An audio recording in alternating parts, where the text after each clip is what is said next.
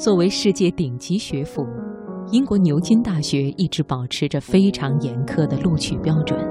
近日，牛津大学公布了他在面试环节中对各个专业的申请者提出的问题，引得英国媒体纷纷报道，并且直呼这题目实在是出得太古怪了。我们今晚首先开始的读热点，请你听：烧脑的牛津大学面试题。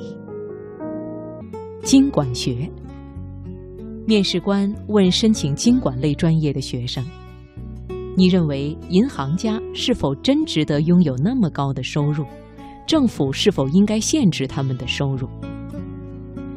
牛津大学对设计这个问题的解读是：一个好的面试者应该想，为什么银行家要比其他行业的从业者赚得更多？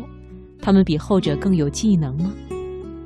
牛津大学希望学生从收入经济学的角度来回答这个问题，而不是单从社会学上的是否公平的问题上来解答。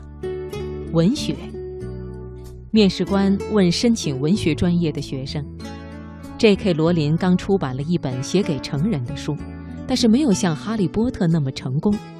你认为给成人写的书和给儿童写的书有什么不同？”对于这个问题，牛津大学表示，就算没看过 J.K. 罗琳的书，也能回答这个问题。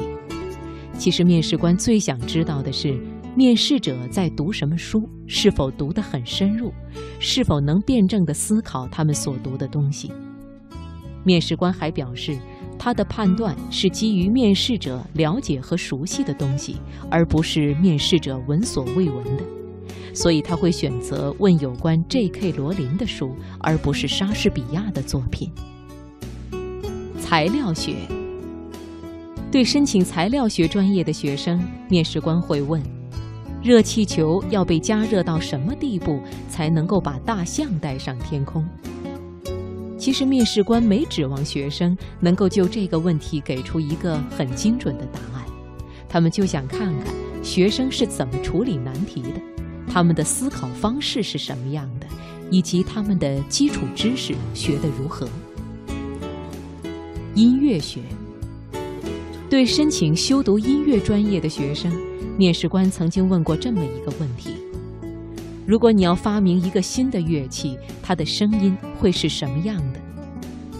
这个问题可以引发面试者很多的奇思妙想，答案也是千奇百怪。牛津大学期待学生能够引述到制作声音的器材和技法，以及他们自己对声音的理解。神学和宗教学，面试官问申请神学和宗教学专业的学生：“你觉得那些冒生命危险挑战极限运动的人是英雄还是蠢蛋？”